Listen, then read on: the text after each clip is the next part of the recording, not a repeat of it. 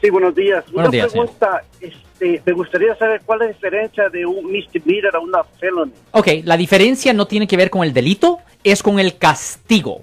Ah, un misdemeanor conlleva una pena potencial de hasta un año en la cárcel del condado. Un año en la cárcel del condado. Cuando estamos hablando de un delito grave o felony, ah, no hay límite. Puede ser varios años en la prisión estatal. Lo siento por la interrupción, su video va a continuar monetariamente.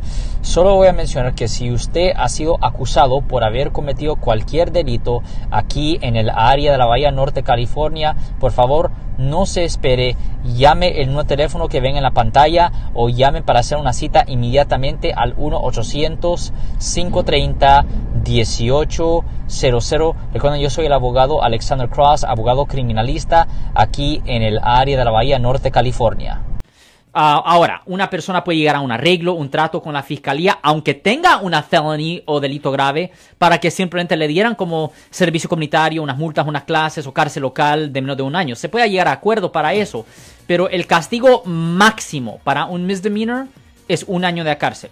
Esa es la diferencia, pero no tiene que ver con el, con el delito en sí mismo.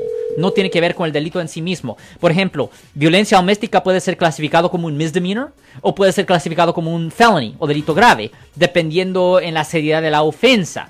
El 243E1, que es misdemeanor, conlleva una pena potencial de hasta un año en la cárcel. Pero el 273.5, que es felony, conlleva una pena potencial de hasta cuatro años en la prisión estatal. ¿Y quién decide? El fiscal.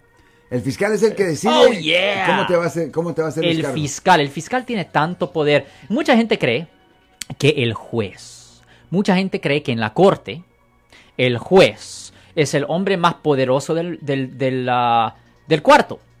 No, no, es el fiscal. Le voy a decir por qué. El fiscal controla qué cargos presentar o si presenta cargos.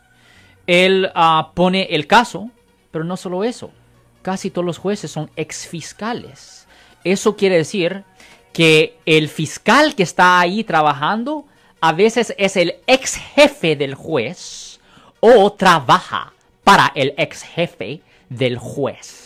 So, ¿quién en realidad tiene más fuerza, el juez o el fiscal? Wow. Es el fiscal. El fiscal. Bueno, Si les gustó este video, suscríbanse a este canal, aprieten el botón para suscribirse y si quieren notificación de otros videos en el futuro, toquen la campana para obtener notificaciones.